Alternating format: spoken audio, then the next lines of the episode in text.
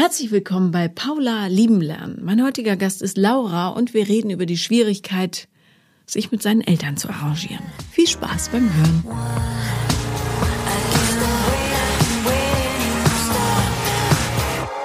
Herzlich willkommen, liebe Laura.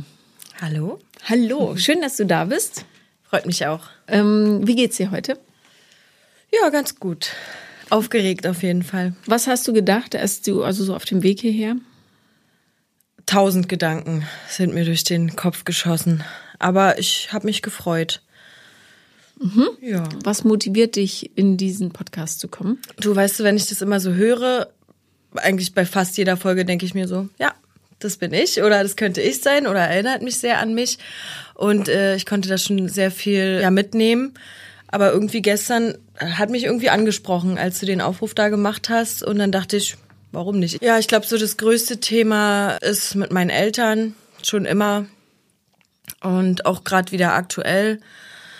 Ja, wo soll ich da anfangen? Ja, fang noch mal vorne an. Genau, meine Eltern, also ich kenne die gar nicht zusammenlebend quasi. Die haben sich, äh, als ich drei, vier war, schon getrennt und ich habe dann bei meiner Mutter gelebt und eben jedes zweite Wochenende und auch mal zwischendurch äh, war ich eben bei meinem Vater, war absolute Prinzessin, das erste Kind. Und meine Mutter hatte wechselnde Partnerschaften, auch ja viel mit Gewalt zwischendurch, ja, also hat uns dann zusammen irgendwie im Schlafzimmer eingeschlossen, weil ihr Typ vor der Tür stand und mit dem Messer auf die Tür eingestochen hat, ja, und irgendwie äh, an uns ran wollte, es Gott sei Dank nicht geschafft hat. Und als ich acht Jahre alt war, mein Vater hatte inzwischen eine neue Partnerin und ein Kind mit ihr bekommen. Und die hat wohl zu ihm gesagt, es ist ja alles zu anstrengend hier mit meiner Mutter. Sie geht jetzt. Wir haben damals eben auch in Brandenburg gelebt und sie wollte nach äh, Baden-Württemberg, entweder deine Tochter oder wir. Er hat sich eben für seine neue Familie entschieden. Und das war halt ja von heute auf morgen, also ohne Verabschiedung. Ich glaube, es war sogar an meinem Geburtstag. Als ich dann fragte, wo ist Papa? Ja, der ist jetzt halt weg. Wie alt warst du da? Acht. Und der wohnte Ihr wohntet noch zusammen quasi? Nee, wir haben uns äh, alle zwei Wochen gesehen okay, am Wochenende. Okay. Und auch mal zwischendurch. Meine Großeltern haben quasi auf dem Grundstück daneben gewohnt und wir hatten schon immer ein ganz, ganz inniges Verhältnis. Und so waren quasi Nachbarorte, war ich auch mal zwischendurch da irgendwie nach der Schule. Und dann war er plötzlich weg. Und jegliche Kontaktversuche wurden abgeblockt. Von seiner neuen? Von ihm. Von ihm. Ja, und, oder ob es von ihr war, keine Ahnung. Ich verstehe das nicht. Ich verstehe es auch bis heute nicht. Ich habe mit der Zeit, wir haben uns irgendwann mal versucht auszusprechen. Ja, habe ich viel Verständnis eigentlich entwickelt für die Situation an sich, dass er gegangen ist, ja, dass ihm die Situation vielleicht mit meiner Mutter, die können sich halt bis heute auf den Tod nicht riechen, die können die Namen gegenseitig nicht aussprechen und reden bis heute nur schlecht voneinander. Aber ich habe trotzdem so ein gewisses Verständnis gehabt mit, mit, mit wachsendem Alter meinerseits, dass er gegangen ist, ja, dass er irgendwie einen Neuanfang brauchte, vielleicht mit seiner neuen Familie, aber eben nicht diesen kompletten Kontaktabbruch, ja. Das ist bis heute, ja, das steckt mir in den Knochen. Ja, definitiv. Mhm. Ich glaube, das ist mit einer der entscheidendsten Punkte, was auch so mein Selbstwertgefühl angeht. Also ich glaube, das merkt man immer so nach außen hin gar nicht, kann es natürlich auch super überspielen. Aber ich fühle mich halt bis heute nicht gewollt, ne? Also als wäre ich nicht genug gewesen, zu anstrengend gewesen, was auch immer. Das ist ja genau die Message, die man da bekommt. Eben. Klar, wie sollst du das als Kind auch anders interpretieren? Ja, und es ist auch bis heute so, ne? Also wir hatten dann wieder Kontakt eigentlich durch einen traurigen Anlass. Mein Opa wurde damals schwer krank und mein Vater wurde benachrichtigt, dass es ihm halt nicht gut geht und dann kamen sie alle drei, er mit seiner neuen Partnerin und meinem Halbbruder, der bis dahin, der war damals dann auch acht, der bis dahin nicht mal wusste, dass ich existiere, dass er eine große Schwester hat. Und es war natürlich, ja, in dem Kontext, mein Opa stand mir so nah, das war für mich sowieso natürlich sehr schwer, äh, die Krankheit, und er ist kurz darauf dann auch verstorben. Seitdem haben wir wieder Kontakt, mehr oder weniger sporadisch. Wir sehen uns vielleicht zweimal im Jahr. Er war jetzt gerade letztes Wochenende erst hier.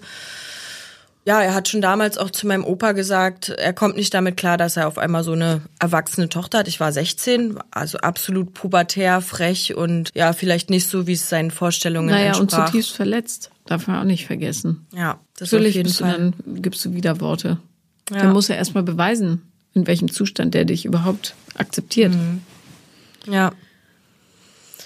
Genau, das nächste war, dass wir kurz nachdem mein Vater eben weggezogen ist, meine Mutter hatte mittlerweile auch einen festen Partner, hat auch noch ein Kind bekommen mit ihm, meine kleine Schwester, Halbschwester, Schwester ist für mich meine Schwester. Aber auch So wie wieder auch so ein gewalttätiger Typ. Nee, aber er hat viel Gewalt in seiner Kindheit und Jugend erfahren und daher war er auch er war so ein sehr ruppiger Typ. Also mein Vater, meine Mutter hat immer gesagt, harte Schale, weicher Kern, ja. Also ich bin zu diesem Kern nie so wirklich durchgerungen. Es gibt so, so, so einen Spruch, der mir nicht aus dem Kopf geht bis heute, wenn ich irgendwie aus der Schule nach Hause kam und gefragt habe, wo ist denn Mama? Na, in der Hosentasche habe ich sie nicht. So, also so völlig, sag doch einfach vernünftig, ne? Und wenn du es nicht weißt, dann kannst du es auch sagen, so. Ja. Das ist, ja, also das ist so eine Berlin-Brandenburgerische Spezialität, Leuten einfach ins Gesicht zu schlagen, anstatt eine vernünftige Antwort zu geben. Genau, ja. Das hat damals auch schon eine große Rolle gespielt. Also wir wurden, meine Schwester und ich, wir wurden nie äh, körperlich angegangen oder so, aber viel halt durch Ignorieren und sowas, ne? Und ich finde, das ist ja also Ja, es ist Ne? auch äh, Gewalt. mit, mit eines der schlimmsten Sachen auch, bevor die körperliche Gewalt kommt. Wie, wie lange wurdet ihr ignoriert? Also gab es halt richtige Tage, Wochen oder Stunden Ja, mehrere Tage. von ihm? Ja. Ja, Ja. widerlich. Ja, und er hat wohl auch, äh, was jetzt später so nach und nach rauskam, man weiß natürlich immer nicht, was stimmt, was stimmt nicht, seitens meiner Mutter. Ihr verboten, mir Taschengeld zu geben. Ich habe oft Hausarrest bekommen. Meine Mutter ist dann weich geworden, weil ich natürlich sie bearbeitet habe. Ne? Und er hat dann gesagt, sie soll mich eben nicht gehen lassen, sondern soll halt die Strafen durchziehen und so weiter. Also ich hatte so das Gefühl, ja, der gönnt mir den Dreck unter den Fingernägeln nicht, ja. Ja, jedenfalls äh, haben die dann halt eben noch ein Kind bekommen und wir sind dann auch weggezogen. Und zwar nach Hessen. Das heißt, 700, 800 Kilometer weit weg von meinen Großeltern, meinen Freunden, was auch immer. Ich war, glaube ich, da auch noch acht. Also es ist alles innerhalb von ein paar Monaten passiert. Und als wir dann da in Hessen äh, gewohnt haben, habe ich absolut angefangen zu rebellieren, war total schlecht in der Schule, habe in der Schule erzählt, mein Stiefvater würde mich schlagen, wenn ich schlechte Noten mit nach Hause bringe. Bin mehrmals von zu Hause abgehauen, zwar nur zu den Nachbarn gegenüber, aber die sind halt wirklich, es war in der Nähe von Frankfurt am Main. Äh, Die sind wirklich bis zum Flughafen gefahren und haben mich gesucht, weil sie gedacht haben, ich setze mich in Zug und will zu meinen Großeltern fahren was nicht der Fall war, sondern ich war halt bei den Nachbarn und äh, ja, habe halt absolut rebelliert, so dass irgendwann meine Mutter gesagt hat, möchtest du hier weg? Ja, natürlich. Gut, dann stelle ich dich vor die Wahl, ob du zu deinen Großeltern möchtest, allerdings mütterlicherseits, ja. Zu denen hatte ich auch immer ein gutes Verhältnis, aber nicht so eng wie väterlicherseits. Habe ich natürlich gesagt, ja. Und bin dann eben zu meinen Großeltern gezogen. Und was hat deine Schwester dazu gesagt? Die war, die war ja erst zwei oder so. Ach so, Also okay. gar nichts. Ja. Genau, dann habe ich bei meinen Großeltern gelebt, ab meinem zehnten Lebensjahr, ich glaube drei Jahre lang. Und dann hat meine Mutter irgendwann gesagt, ja, also sie kommt nicht mehr klar dort ohne ihr Kind quasi. Und dann sind die alle drei auch zurückgekommen nach Berlin. Und ich bin dann, ich glaube, 2000, Gott, 2002 und 2003 bin ich von meinen Großeltern dann eben auch zu denen nach Hause gezogen. Und da nahm das alles so seinen Lauf. Also es wurde natürlich nicht besser mit meinem Stiefvater und eben die Situation, die ich gerade schon geschildert habe, mit diesem Ignorieren und also absolut äh, kann ich gar nicht erklären. Bis ich halt eben 18 wurde und dann bin ich ausgezogen. Sind die noch zusammen? Nee. Schon seit elf Jahren nicht mehr. Wie alt bist du ungefähr. jetzt? Ich bin 32. Okay, also das heißt, sie haben sich kurz nach deinem Auszug Ja, so ein getrennt. paar Jahre, zwei, drei Jahre waren sie noch zusammen, ja. Hast du mit deiner Mutter mal darüber gesprochen? Ja, aber wie gesagt, sie findet natürlich auch keine guten Worte für sie, für ihn. Das ist auch alles nicht schön auseinandergegangen. Meine Schwester ist auch damals, als sie sich getrennt haben, bei meinem Stiefvater geblieben. Sie wurde eben vor die Wahl gestellt und wollte das so. Wie geht's der heute? Auch schwierig. Weil sie hatte, also wir hatten beide lange keinen Kontakt zu meiner Mutter. Bei mir war es ja auch selbst gewählt, weil ich einfach mit der Zeit gemerkt habe, es tut mir einfach nicht gut. Ich kann gar nicht genau beschreiben. Also meine Mutter war schwer krank, hat eine Lungenerkrankung, wurde transplantiert vor drei Jahren und hat mir damals, als es so anfing, dass sie schwer krank wurde, hatten wir gar keinen Kontakt, nur sporadisch über Facebook. Ab und zu mal habe ich dann mal geschrieben. Also es ist so, brauche ich dir ja wahrscheinlich nicht erklären. Ich wusste, es tut mir nicht gut, aber es ist wie so ein unsichtbares Band, was uns halt zusammenhält so ne? Und ich hatte immer wieder den Drang mich bei ihr zu melden. Vielleicht hat sich ja was geändert und so weiter. Sie hat dann angefangen mir aus dem Rettungswagen äh, Fotos zu schicken mit Sauerstoffmaske. Also so wirklich äh, komplett manipulativ ja. Ja ich habe das dann relativ lange durchgezogen fast zehn Jahre dass wir keinen Kontakt hatten oder eben wie gesagt über Facebook mal sporadisch. Dann war ich schwanger. Und dann ist äh, mein Sohn geboren vor zwei Jahren und es ist natürlich ja bei vielen immer so ein, so ein Anreiz, irgendwie dann doch wieder Kontakt zu suchen. War dann auch so, meine Schwester hatte inzwischen, war zum selben Zeitpunkt schwanger, ist vier Monate vor mir Mutter geworden, hatte auch den Kontakt zu ihr gesucht und die hatten dann auch wieder ganz, ganz engen Kontakt. Und irgendwie war ich dann so, sie wusste natürlich, dass ich auch schwanger bin. Mein Sohn war mittlerweile geboren und irgendwann nach zwei, drei Monaten habe ich ihr geschrieben, ob sie dann ihren Enkel mal kennenlernen möchte. Ja, natürlich. Und wir haben uns dann irgendwann getroffen. War natürlich, ja, super emotional. Und seitdem haben wir auch Kontakt. Wir wohnen auch im selben Haus mittlerweile. Hm, ganz schwierig, ich weiß. Äh, ähm, warum? Warum? Weil ich dachte, dass es vielleicht ganz schön ist, dass sie sich geändert hat, dass alles anders geworden ist irgendwie und dass wir einiges nachholen können und ja auch wegen der wegen der häuslichen Umgebung. Also sie ist äh, in dieses Haus neu eingezogen. Es sind drei Mietparteien und sie wohnt eben ganz unten Sutera. Wir wohnen im Erdgeschoss und haben eben ja eine Terrasse mit riesen Garten und sowas und ja, es ist halt super schön für meinen Sohn. Wir wohnen direkt im Wald am See, der ist direkt äh, hinter unserem Haus und es ist super schön. Ich durfte mir natürlich, so wie du gerade schon geguckt hast, sehr viel anhören von Familie und Freunden, die meine Mutter halt auch sehr gut kennen oder die ganze Geschichte äh, miterlebt haben. Zieh von mir aus in dieselbe Straße, ins Nebenhaus, aber nicht in dieses Haus. Mein, mein Freund war da eher so der ausschlaggebende Punkt, der gesagt hat, warum nicht? Wenn es nicht klappt, dann ziehen wir halt wieder aus so. Das ist der Kindsvater. Genau. Mhm. Mhm. Also das, was du eben als unsichtbares Band beschrieben hast, das ist natürlich diese Hoffnung, ne, die man immer noch als Kind oder also das viel beschriebene innere Kind hat, diese mütterliche Wärme und Zuwendung und Verlässlichkeit und so weiter zu bekommen. Und ja, Voraussetzung dafür wäre natürlich, dass die andere Person sich massiv in die Weiterentwicklung gestürzt hat. Mhm. Und die Chance, dass das passiert, liegt bei ich würde jetzt mal so über den Daumen peilen, 0,75 Prozent von mhm. all den Eltern, ja. also auf die wir hoffen. Mhm. Ja, bei mir ist nicht passiert. Mhm. Darum habe ich keinen Kontakt. Ist es ja, bei dir passiert? Mhm. mhm. Rückblickend nicht. Also das merke ich jetzt natürlich anhand dessen, dass wir so nah beieinander sind. Wir sehen uns nicht täglich. Man versucht es schon nicht zu vermeiden, aber so ein bisschen kurz zu halten. Ja, aber klar, mein Sohn ist dann auch ne Oma, Oma. Ist sie lieb zu ihm? Ja, schon, ja. Aber mir ist neulich so aufgefallen, ob das so ehrlich ist, weiß ich nicht. Also sie sucht dann schon auch so unsere Blicke, also von, von, von dem Papa und von mir so, seht ihr das, wie ich mit ihm umgehe, dass ich lieb zu ihm bin und so weiter. Finde ich schwierig irgendwie. Also so, so richtig ehrlich. Also ich muss sagen, sie war noch nie ehrlich in meinen Augen. Ganz schlechtes Vorbild. Und ich habe gedacht, sie hat sich geändert. Wir haben am Anfang auch viel geredet, als wir wieder den Kontakt dann hatten ganz viel über die Vergangenheit auch und ich habe ihr gegenüber auch ganz viel Verständnis entgegengebracht, habe viele Sachen verstanden, die sie gemacht hat mittlerweile, aber jetzt so im alltäglichen Leben, ich glaube, wenn ich könnte, hätte ich keinen Kontakt zu ihr, weil mhm. ich einfach merke, dass es mich immer noch sehr auffühlt oder immer wieder.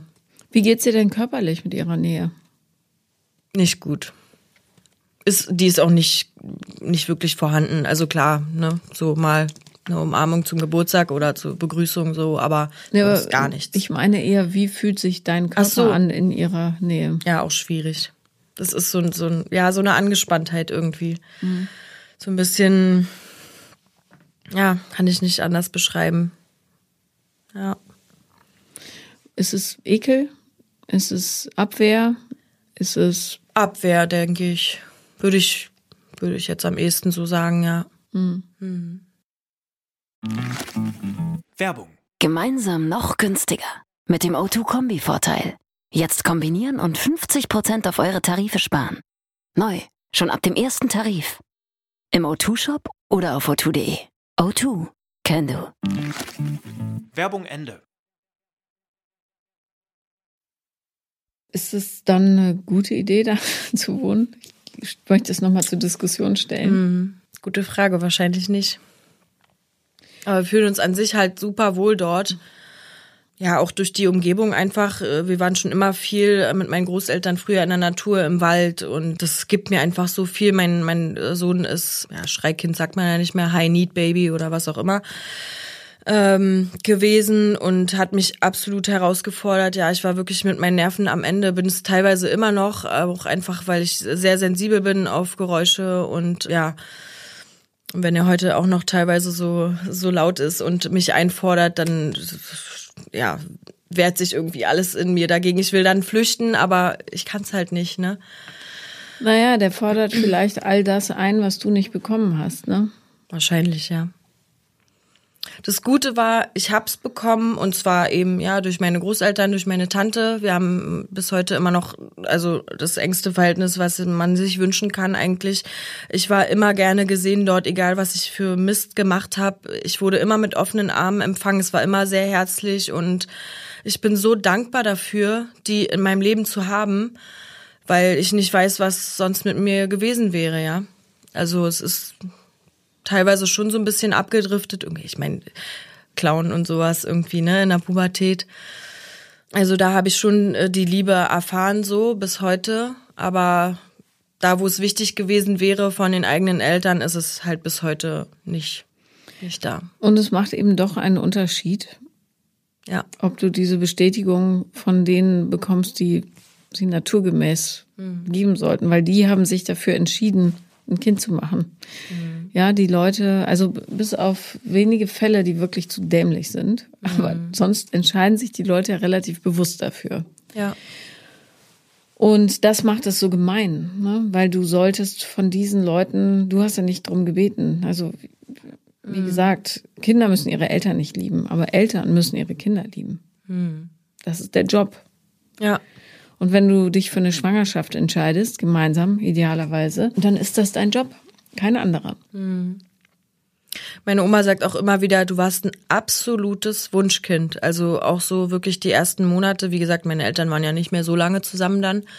Aber war alles schön und äh, du wurdest total geliebt und irgendwann, weiß nicht, was da passiert ist. Ob da eigene Sachen hochgekommen sind. Ich denke, meine Mutter hatte auch keine leichte Kindheit, aber es ist für mich heute keine Entschuldigung mehr, sondern ich weiß, dass viele Eltern so handeln aufgrund dessen, dass sie eben selber schlechte Erfahrungen gemacht haben. Aber irgendjemand muss doch diesen Kreislauf mal durchbrechen. Ja. Ja. Was war an der Elternschaft oder am Kindsein deiner Mutter so schwierig? Das weiß ich nicht so genau. Sie hat die letzten Jahre immer mal wieder Sachen angeschnitten. Sie ist die jüngste von fünf Geschwistern, allerdings das einzige Kind meiner Großeltern gemeinsam. Also meine Oma hatte schon zwei Kinder, mein Opa auch zwei Kinder und sie hat eben drei große Brüder. Und ich weiß nur, dass viel mit Alkohol war. Mein Opa auch meine Oma wohl, ja, zeitweise gut vermöbelt hat. Und sie hat immer wieder Sachen ange, angeteasert, ja, wo man sich nur ausmalen kann, was passiert ist, ob es jetzt körperliche Gewalt ist, psychische Gewalt sicherlich, keine Ahnung. Ich weiß es bis heute nicht. Das finde ich immer so interessant, dass Menschen, die von den Enkeln dann als total liebevoll und zugewandt wahrgenommen werden, mit den eigenen Kindern umgehen wie die letzten Ferkel. Ja, ne? ja. Also es ist wirklich phänomenal und es muss was damit zu tun haben, dass die Leute mit der direkten Verantwortung und Konfrontation nicht klarkommen. Genau. So, aber ja, gut, Ja. würde natürlich alles erklären, wenn auch nicht entschuldigen. Ne? Wie groß ist denn deine Angst, dass du da irgendwie reinrutscht in diese Familientradition? Sehr. Immer wieder, ich kämpfe quasi permanent dagegen an, nicht so zu werden wie meine Mutter. Das ist ein Riesenthema. Also meine Mutter ist nicht dafür bekannt, gerne arbeiten zu gehen. Also die geht schon seit 10, 12 Jahren nicht mehr arbeiten. Und wovon lebt die? Gute Frage, Hartz IV wahrscheinlich. Ich weiß es nicht, ob durch ihre Krankheit auch irgendwie, wie, wie gesagt, durch die Transplantation ist sie, äh, glaube ich, auch schwer beschädigt, hat einen schwer beschädigten Was hat sie Ausweis. denn? Äh, Sie hat eine Lungenerkrankung, aber nicht zu COPD, sondern Alpha-1-Antitrypsinmangel. Jahrelang Kette geraucht, ja. Das heißt, die Lungenbläschen fallen in sich zusammen? Oder? Frag mich nicht. Ich habe mich nicht weiter damit beschäftigt. Ich weiß nur, dass meine Schwester und mein Neffe die Krankheit auch vererbt bekommen haben. Das heißt, die Wahrscheinlichkeit ist nicht gering, dass ich das auch habe und mein Sohn, aber ich habe mich noch nicht getraut, das testen zu lassen. Weil ich halt auch rauche schon seit Ja, Ja, und ja. da kannst du auch heute in diesem Podcast sagen, liebe Zuhörer und Zuhörerinnen, hiermit gelobe ich feierlich zu verstehen, dass diese Selbstzerstörungskacke, die in meiner Familie so Tradition hat, nichts mehr für mich ist und ich werde darum das Rauchen aufgeben, weil ich ein gutes Beispiel für meinen Sohn sein möchte. Ja, das stimmt. Ja. Sag ich als militante Ex-Raucherin. Ja, es ist eine reine Selbstzerstörung, klar. Du hast immer die Wahl, entscheidest du dich für dich oder gegen dich in allem, was du tust. Und Rauchen ist, meiner Meinung nach, gibt es kein Argument dafür. Nee, gar nicht. Ja, da finde ich Magic Mushrooms sich reinschmeißen oder so. Dafür gibt's Argumente, aber für Rauchen nicht. Nehmt keine Drogen, Leute, aber ich meine nur. Ja, ist Rauchen ist richtig. wirklich dämlich. Ja. Geldverschwendung, Lebenszeitverschwendung.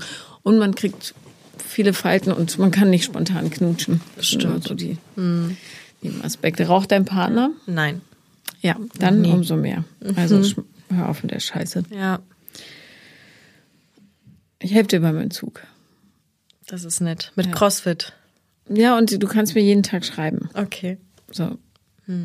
Also, das lohnt sich wirklich überhaupt nicht. Ja, Und vor allem, wenn du dich abgrenzen möchtest. stimmt. Ja.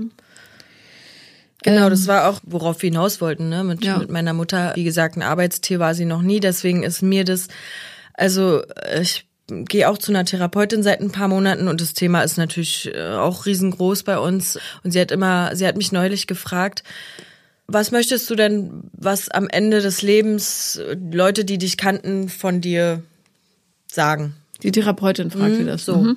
muss ich natürlich erstmal ein bisschen nachdenken. Dann habe ich gesagt, also am liebsten wäre es mir, dass man sagen, also man kann sagen, was man will, aber die ist immer arbeiten gegangen. So, weil das das Größte ist eigentlich, wodurch ich mich von meiner Mutter abheben kann. Ja, und das war auch bis jetzt immer so.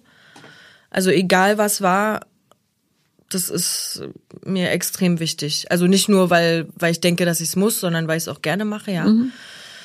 Mir fiel neulich so ein, meine Mutter ist die einzige Person, vor der ich mich nicht schlecht fühle oder nicht irgendwie minderwertig, ja, weil ich weiß, ich habe mit meinen 32 Jahren, sie ist 20 Jahre älter, bin ich ihr in vielem voraus, ja, sei es das Arbeiten, sei es Freundschaften, auch mit der Ehrlichkeit und so viele Aspekte irgendwie, die nicht so wirklich für sie sprechen. Sie hat mir irgendwann mal geschrieben über Facebook vor, wie gesagt, zig Jahren, wo wir ja eigentlich keinen Kontakt hatten. Ich bin Krankenschwester und da hat sie mir geschrieben, die Patienten, die du betreust, die tun mir leid, weil du hast ein Herz aus Stein. Gut, es hat mich natürlich in erster Linie, also erst mal getroffen, aber ich wusste, sie kennt mich überhaupt nicht. Also jeder, der mich kennt, weiß, ich bin super empathisch und herzlich und würde alles machen für Leute, die mir nahestehen und auch für Patienten und auch Außenstehende, ja. Also Du, das ist ja ein völlig durchsichtiger Manipulationsversuch ihrerseits. Also, pff, da muss man gar nicht, ja, gar nichts zu sagen. Viel wichtiger ist das, was du gerade angesprochen hast, dass du dich so für dich selber schämst und Minderwertigkeitsgefühle hast. Beschreib das mal. Also du bist fleißig, du bist liebevoll, du bist wach, du siehst, was war, du siehst hübsch aus, nicht, dass es wichtig wäre. Du sorgst für dein Kind liebevoll und so weiter. Ja, man kann zehn Millionen Sachen aufzählen, die gut sind, die alle nicht helfen, natürlich. nee. In welchen Bereichen machst du dich selber runter? Ja, eigentlich, also viel vom optischen her, ja, so, Weil, ja, weil ich extrem zugenommen habe in der Schwangerschaft natürlich. Ja, du hast aber nicht nur in der Schwangerschaft zugenommen, sondern du hast vorher. auch die ganzen Ängste in dich reingefuttert Mhm. Ja. und du hast dich in eine Lebenssituation gebracht, die nonstop dein Cortisol-Level auf einem kaum noch zu greifenden Mhm. Level hält. Ja, also deine Stresshormone sind Ja. Mal abgesehen davon, liebe Leute da draußen, wenn du ein hohes Stresslevel hast, ja, vor allem emotional, Cortisol ist ein idealer Verhinderer von jeder Form von Verbrennung. Äh, Du kannst im Grunde Papier essen und nimmst trotzdem zu. Ja. Ja, also sorgt dafür, dass ihr ein Umfeld habt oder eine Umgebung, das Frieden schafft und nicht inneren Terror. Darum würde ich das mit der Wohnung durchaus nochmal zur Diskussion stellen, intern. Ja. Ähm, aber sprich weiter. Also du machst dich körperlich runter, weil du zugenommen hast. Was noch? Ja, ich finde mich manchmal selber extrem anstrengend. Ich rede viel und gerne, ja, und finde es manchmal, Entschuldige, kurze Unterbrechung. Wurdest du denn früher gehört? nee, wahrscheinlich nicht. So. Darum kannst du da durchaus liebevoll mit dir umgehen. Du wurdest früher nicht gehört und musst, hast Nachholbedarf. Ja? Ja, aber für andere ist es, äh, denke ich dann immer, ist es halt super anstrengend. Ja, und die redet nur von sich. Und ich habe das Gefühl, ich bin so ein, ein einziges Problem. Ich habe teilweise stelle ich in Frage, weshalb Leute mit mir Zeit verbringen wollen. Ja? Stellst du das aktiv in Frage? Fragst du die? Nee. Teilst du dich denn mit, dass du diese Gedanken hast? Ja, teilweise schon. Mhm. Und wie ist die Reaktion darauf? Durchweg positiv eigentlich. Wenn du das Ja. Gefühl hast, du hast so einen Gesprächsanfall und merkst, Gott, es dreht sich wieder alles um mich.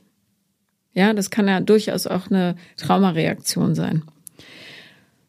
Sag das. Sag, tut mir leid, Margit, wie auch immer. Ich habe gerade gemerkt, ich habe nur von mir geredet. Weißt du, woran das liegt? Daran und daran. Sorry, ich will, ich interessiere mich sehr für dich, dass es hier keine Missverständnisse gibt. Aber ich bin so wenig gehört worden in meiner Kindheit. Manchmal glaube ich, ich habe richtige, also ich muss es kompensieren oder aufarbeiten. So. Ja, Oder manche reden ja auch wahnsinnig viel, weil sie Angst haben, danach kommt niemand mehr. genau. Ne? Auch. Hm. Ja. Pausen kann ich schlecht aushalten. Ja. Wenn du die Leere füllst, ist da keine Leere, so gefühlt, ne? Aber stimmt natürlich so auch nicht. Also erklär dich. Damit die Leute nicht dich für einen totalen Psycho halten, ja, die nur von sich redet, sondern dich als der Mensch sehen, der du bist, nämlich jemand, der ein wahnsinniges Kindheitstrauma mit sich rumschleppt und noch nicht, noch nicht den Weg gefunden hat, damit umzugehen. Auf eine, ja, regulierte Art und Weise. Wächst du aber rein. Ja. Du bist ja ein Mensch auf dem Weg gerade. Okay, was noch? Du redest zu viel, du hast zu viel zugenommen, was noch? Hm, Jetzt gerade ganz aktuell gehe ich nicht mehr arbeiten, seit Juni schon. Ich habe zuletzt in der Psychiatrie gearbeitet und auf einer Suchtstation abwechselnd. Und ja, ich glaube einfach dadurch, dass ich selbst so viele eigene Baustellen habe und die irgendwie jahrelang nicht vernünftig bearbeitet habe, war es nicht der richtige Weg, in so einer Einrichtung zu arbeiten. Wir hatten natürlich auch also Suizide und ähm, da war einer äh, am Herrentag, der war, hat es fast zum Überlaufen gebracht irgendwie. Also der hat mich anders berührt. Ja, ich meine, klar, in der Psychiatrie ist passiert leider.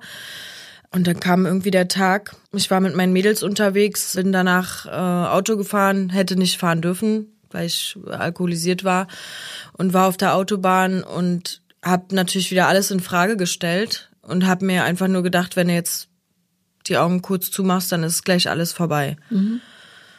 Und habe auch so ja in den Rückspiegel geguckt und geguckt, ob ich jemanden da mit reinziehen würde, ne, ob ein Auto hinter mir ist und so weiter. Und habe es Gott sei Dank nicht gemacht. Aber das war so, ja, ich habe mich dann meiner Tante anvertraut, meiner besten Freundin. Und die haben sofort Alarm geschlagen, haben gesagt, du musst da sofort raus, du kannst da nicht mehr arbeiten, was mir super schwer gefallen ist, weil ja, das halt das war wofür ich gestanden habe, ja, also das fällt jetzt weg. Und du meinst kann- das Arbeiten oder Ja, dass du genau. für Leute da warst, die niemanden hatten sonst? Auch, sicherlich. Ja, dieses Helfen und ja, und es fällt jetzt eben weg. Ich hatte ja eine Zeit lang dann Suizidgedanken, habe mir dann relativ schnell eine Therapeutin gesucht, Gott sei Dank auch schnell eine gefunden, womit die Suizidgedanken besser geworden sind. Ich muss sagen, ich hatte das immer mal wieder schon ja seit Jahrzehnten so depressive Episoden, ja, oder so eine Winterdepression, aber so schlimm, dass man wirklich so aktiv dann darüber nachdenkt, war es glaube ich noch nicht. Und die haben dann alle Hebel in Bewegung gesetzt, um mir zu helfen und haben mir irgendwie, ja, komm, wir gehen zum Yoga, wir machen Sport, wir machen dies, wir machen das. Bis jetzt habe ich mich nicht dazu aufraffen können, irgendwas zu machen. Habe einfach keine, keine Energie für irgendwas. Also ich funktioniere eigentlich nur für mein Kind, ja, was mir schon eigentlich alles an Energie abfordert, was ich so, die, die ich zur Verfügung habe. Und ja, ich durfte mir natürlich schon so die letzten Wochen vermehrt anhören, ja, wann willst du denn wieder arbeiten gehen? Was willst du denn jetzt machen? Und in welche Richtung geht's jetzt? Und so weiter. Wer fragt es? Angehörige. Mütterlicherseits? Oder von deinem Partner auch? Auch, ja. Das heißt, die Angst, so zu sein, wie deine Mutter ist, total Genau. präsent. Ja, ja. genau. Das hatte ich auch neulich in einem Gespräch äh, mit meinem Vater. Wie gesagt, wir haben ganz sporadisch Kontakt, ja, wir telefonieren zwischendurch mal. Er hat meinen Sohn auch erst dreimal gesehen. Was für mich in Ordnung ist. Ich meine, ich denke, er vermisst nichts, wenn er nicht da ist, aber er mag ihn schon sehr, wie ich jetzt, also die mögen sich beide ganz gerne. Jedenfalls hat er mich dann gefragt, und wie läuft's bei dir so arbeitsmäßig? Und ich wollte nicht lügen, weil eben, ja, Du musst Ne? nicht lügen. Habe ich auch nicht. Ich habe ihm dann gesagt, ich gehe schon seit ein paar Monaten nicht mehr arbeiten. Hast du ihm auch gesagt, warum? Ja, er war total überfordert. Ja, klar, du redest da auch mit einem Menschen, der äh, an seine Themen nicht rangegangen ist. Ne? Eben. Ja. Ja. Aber um dir den Schmerz mit dir selbst zu lindern, möchte ich dir nur sagen, dass du vielleicht milder auf dich selber und auf die Situation gerade blicken kannst, weil du Zeit deines Lebens versucht hast, nicht so zu werden wie sie. Und du hast dir aber nie Zeit genommen, so zu werden, wie du bist. Ja. Und dafür, also es ist jetzt soweit. Und wenn man immer nur versucht, nicht zu werden wie jemand anderes, kann man sich selber gar nicht im Blick haben. Und dann macht irgendwann, kriegst du halt einen emotionalen Burnout und dann ist aus. Ja. Und dich in ein Umfeld zu bringen, wo du so viel emotionale Instabilität erlebst, beruflich, ja, ist keine ganz brillante Idee gewesen. Das ist, Ja. das kennst du ja aus der Kindheit, das musst du nicht dir jeden Tag reinziehen noch. Ja. Ja, das steht jetzt natürlich alles so ein bisschen im Raum. Also ich war erst total traurig, ja, weil es einfach mein Traumberuf ist und ich ja seit 15 Jahren nichts anderes gemacht habe und es immer gerne gemacht habe. Aber ich wusste, ich kann es jetzt so nicht mehr. Also Gesundheitswesen, egal wo, ob man jetzt ambulant, ich habe lange Zeit auch ambulant gearbeitet mit Krebspatienten und eigentlich alles schon gemacht. Aber es sind mir zu viele Leute, zu viel Trubel, zu viel, ja, wie soll ich das sagen? Ich brauche, ich habe das Gefühl, ich brauche was ruhigeres. Ja, das natürlich. Man hat Kollegen, man hat Patienten, man hat die Angehörigen, man hat Therapeuten, man hat die Ärzte. Also es ist nur Trubel. Ich, hab, ich bin Migränepatientin schon seit äh, vielen Jahren, meine Mutter, meine Schwester auch. Und ich habe immer sofort gemerkt, wenn es mir zu viel wurde, habe ich sofort Migräne bekommen. Ist bis heute so. Habe immer versucht, irgendwie dagegen anzukämpfen, habe dann fleißig Tabletten geschluckt, also mache ich immer noch. Nur, dass ich halt heute weiß, okay, es tut mir nicht gut, ich äh, kann damit besser umgehen, ja, kann vielleicht gewisse Situationen meiden.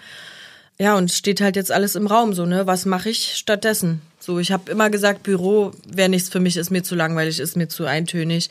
Und jetzt denke ich mir, das wäre eigentlich genau richtig für mich, so, ja, weil mein Trubel habe ich ja zu Hause. Wenn ich ihn aus der Kita abgeholt habe, dann äh, beschäftige ich meinen Sohn und da kann ich nicht noch vorher so viel Unruhe ertragen. Mach doch mal ein Praktikum irgendwo. Ja, ich, Ich finde, bei einer. Praktika sind toll. Also erstens werden ganz oft Praktikanten auch vor allem Erwachsene gesucht. Mhm. Und zweitens kann man mit Praktika herausfinden, was für einen was ist und was nicht. Und häufig sind es ja Sachen, auf die man gar nicht so gekommen wäre. Was man halt nicht tun soll, ist versuchen, das eigene Trauma durch den Job zu heilen. Mhm. Weil äh, es funktioniert schwerlich. Ja. Mhm. Nimm dich raus, nimm dir Zeit. Du kannst ja auch irgendeinen totalen Quatsch arbeiten, wenn du dieses Arbeitsding aufrechterhalten willst, was mhm. sich gar nicht fordert wo du aber wenigstens diesen einen Teil von dir ruhig halten kannst. Ich bin wie meine Mutter und dann guckst du, was sich entwickelt. Gibt mhm. dir, also man muss dem Leben auch die Chance geben, zu einem zu kommen. Mhm. Und das geht am besten, indem man Gelegenheiten schafft. Mhm. Ne? Also sprich Praktika in verschiedene Sachen reinschnuppern. Mhm. Ja. Was auch immer. Aber ähm, ich glaube, gerade bei so hochkomplexen Geschichten, mit Menschen, die einem nicht gut tun, ist eine räumliche Trennung einfach eine gute Idee. Hm. Weil das, was du dir ersehnst, wirst du nicht bekommen von ihr. Niemals. Nee. Und darum brauchst du es auch nicht. Mhm. Ja, das habe ich auch festgestellt die letzten Monate, dass es mir eigentlich besser ging ohne sie. Und es war ja, wie gesagt, selbst gewählt. Ne? Also ich wusste, es tut mir nicht gut. Deswegen habe ich äh, versucht, das zu meiden, aber es hat mich halt immer irgendwie hingezogen, so, ne? Mhm. Weil ich dachte, es hat sich geändert. Und ich dachte auch, als wir uns getroffen haben, es hat sich geändert. Also geh jetzt einfach mal davon aus, dass sich gar nichts geändert hat und sich auch nichts ändern wird. Mhm. Das heißt nicht, dass ihr nicht trotzdem irgendwann einen Umgang finden könnt, der für alle erträglich ist. Aber ich würde jetzt hier weniger darauf achten, ob du einen Inhouse-Babysitter hast, weil so verlässlich wird sie nicht sein. Und wahrscheinlich fühlst du dich auch nicht sehr wohl, dein Kind dazulassen. Sondern für dich und deinen Partner und dein Kind einen Wohnraum zu schaffen, in dem du und ihr alle wirklich zur Ruhe kommen könnt. Mhm. Und euch sicher fühlen. Ne? Ja. Das ist ja wirklich so gemein, dass man so lange hofft, selbst wenn der ganze Intellekt sagt, vergiss es, es wird nicht passieren. Trotzdem hoffst du und mhm. hoffst du und hoffst du. Und irgendwann verstehst du, dass sich diese Hoffnung nicht erfüllen wird und du weißt auch, dass es nichts mit deinem Selbstwert zu tun hat oder mit dem, wie du der Welt begegnest oder mit dem, was du schaffen kannst. Mhm. Und dann bist du frei davon. Ja. Ja, aber diese Tentakeln, die reichen natürlich um das ganze Herz rum. Mhm. Meine Schwester hat äh, mittlerweile seit zwei, drei Monaten äh, keinen Kontakt mehr zu ihr. Mhm. Nachdem sie mir erzählt hatte, eben wie gesagt, meine Mutter ist lungentransplantiert, hat die Chance auf ein neues Leben bekommen, hat damals dann aufgehört zu rauchen und vor kurzem war meine Schwester eben bei mir und hat mir erzählt, dass meine Mutter seit einem Jahr wieder raucht ja, was mich natürlich extrem wütend gemacht hat. Vor allem für all die anderen Menschen, die diese eben, gute Lunge bekommen genau haben. Genau das habe ich auch gesagt, ja. Kurz darauf kam meine Mutter eben auch zu mir, ich muss mal mit dir reden. Ich habe so getan, als wüsste ich nichts, war aber natürlich total nervös, weil ich wusste ja schon, was los war. Ja, und sie raucht auch ab und zu mal eine. Ich so, okay. Ja, und sie ist ja schließlich alt genug und äh, ich so, ja, aber ich finde, das ist ein Tritt in den Arsch für jeden, der diese Lunge nicht bekommen hat, ja, mhm. der eventuell vielleicht auch verstorben ist, weil er keine neue Lunge bekommen hat. Und für jeden, der diese Chance besser genutzt hätte, ja. ja. Also, und sie raucht nicht nur mal ab und zu. Also es ist, es ist wie vorher, ja. Wo ich mir mittlerweile denke, also ich habe dann auch zu ihr gesagt, du brauchst aber nicht mehr zu mir kommen und mir sagen, ach, mir geht's so schlecht und mir geht's ja immer schlecht, ja. Ach, und dies und das, und mir geht's so schlecht. Ich sag, brauchst du bei mir nicht mehr ankommen. Ich werde mir das nicht mehr anhören, weil du machst nichts dafür, dass es dir besser geht. Du hast die Chance bekommen auf ein neues Leben, nicht nur mit deiner neuen Lunge, sondern auch mit deinen Töchtern und du hast es in allen auf allen Ebenen wieder gegen die Wand gefahren. Ja, und ich finde, ehrlich gesagt, da bin ich auch äh, relativ radikal, diese Leute haben dann irgendwann auch keine Chance mehr verdient. Mhm. Und warum sollte man sich als Kind immer daran abarbeiten, dass es doch besser wird, wenn die Person, die es eigentlich tun müsste, diese Arbeit, keinen Finger dafür krümmt? Mhm. Sehe ich nicht ein. Mhm. Die Lebensenergie kann man wirklich zehntausendmal besser verbringen, mhm. benutzen. Ja. Also Überleg dir das gut, was dir da was gesund für dich ist, an Umgang auch, ja, weil du hast ja die Chance, dein ganzes Umfeld so zusammenzustellen, wie du es möchtest, mit Menschen, die dir gut tun. Ja. Diese Hoffnung, ja, das würde ich auch, da würde ich auch mal ein paar Sessions mit deiner Therapeutin extra zumachen, die hält dich von deiner eigenen Entwicklung ab. Best- Sicher, ja. Ja, weil die hält dich am Boden und du sollst fliegen. Das geht aber nicht, wie ein Senkblei. Und das ist schweineungerecht und es geht leider viel zu vielen Kindern so, aber die können nicht mehr geben. Und das, was sie geben können, ist nicht gut genug. Ich habe immer so viel Verständnis. Auch in der Situation habe ich Verständnis aufgebracht, ja, und habe gesagt, äh, brauchst, also ich brauchte jetzt keine Predigt halten übers Rauchen, ja. Ich verstehe das natürlich ein Stück weit, diese Suchterkrankung, ja, aber ich bin auch nicht lungentransplantiert. Also man kann es dann halt doch nicht miteinander vergleichen, ja. Naja, weißt du, das heißt ja nicht, dass du kein Mitgefühl ihr entgegenbringen sollst. Aber du sollst trotzdem gesunde Grenzen für dich ziehen und auch für dein Kind, wie man mit dem Leben und mit den Menschen darin umgeht. Und wenn das jemand nicht auf gesunde und respektvolle Weise tun kann, ist er kein gutes Vorbild und auch kein guter Lebensbegleiter. Egal, ob man aus dem rausgeschlüpft ist oder nicht. Ja. Und ich habe natürlich einen totalen Horror vor dem Tag, an dem ich höre, meine leibliche Mutter stirbt oder liegt im Sterben. Kenne ich. Ja, und gleichzeitig, ich, ich kann, also ich bin enttäuscht darüber, dass sie nie versucht hat, so um mich zu kämpfen. Hätte ich gemacht. Und gleichzeitig habe ich wahnsinnige Angst davor, dass sie es tut irgendwann. Weil ich gar nicht mehr weiß, wie ich mit all diesem Scheiß umgehen soll. Ja. Ja. Und ich fühle mich so viel leichter, seit ich diesen Cut gemacht habe. Weil ich diese ganze, diese Opferkacke auch nicht mehr hören wollte. Ändert sich gleich mal Vokabular, siehst du. Aber ähm, nee, dieses ständige Ich, ich armes Vögelchen und die Welt ist so garstig, ey, wie ich es hasse. Ja, du bist ja eine erwachsene Person und deines eigenen Glückes Schmied, wie dieser Spruch heißt. Und das ist fucking wahr. Ja. Und ich habe was Schönes geschmiedet. Und ich Ja. umgebe mich nicht mit Leuten, die es nicht tun, die immer versuchen, das kaputt zu machen. Oder so Schmutz dran zu werfen. Unbewusst. Ja, teilweise. klar. die sind alle keine bösen Menschen, aber Ja. ähm, so Verhaltensschäden müssen wir nicht tragen. Müssen wir nicht. Wir haben eine Verantwortung unseren Kindern gegenüber und unseren Partnern gegenüber, genau wie die auch, äh, dass wir aus dieser Lebenszeit das Beste machen und das Gesündeste. Ja. Und jede Generation muss mehr lernen als die davor. Das ist nun mal so. Oder, oder besser werden. Und das geht nicht, wenn man jemanden hat, der einen die ganze Zeit am Boden hält und versucht, in die Hölle mit runterzuziehen. Also meiner Schwester geht's auf jeden Fall jetzt besser, seitdem sie den Kontakt wieder Ja, abgebrochen klar. hat. Aber weißt du, wenn du Familienanschluss brauchst, dann freunde dich mit deiner Schwester an, vernünftig.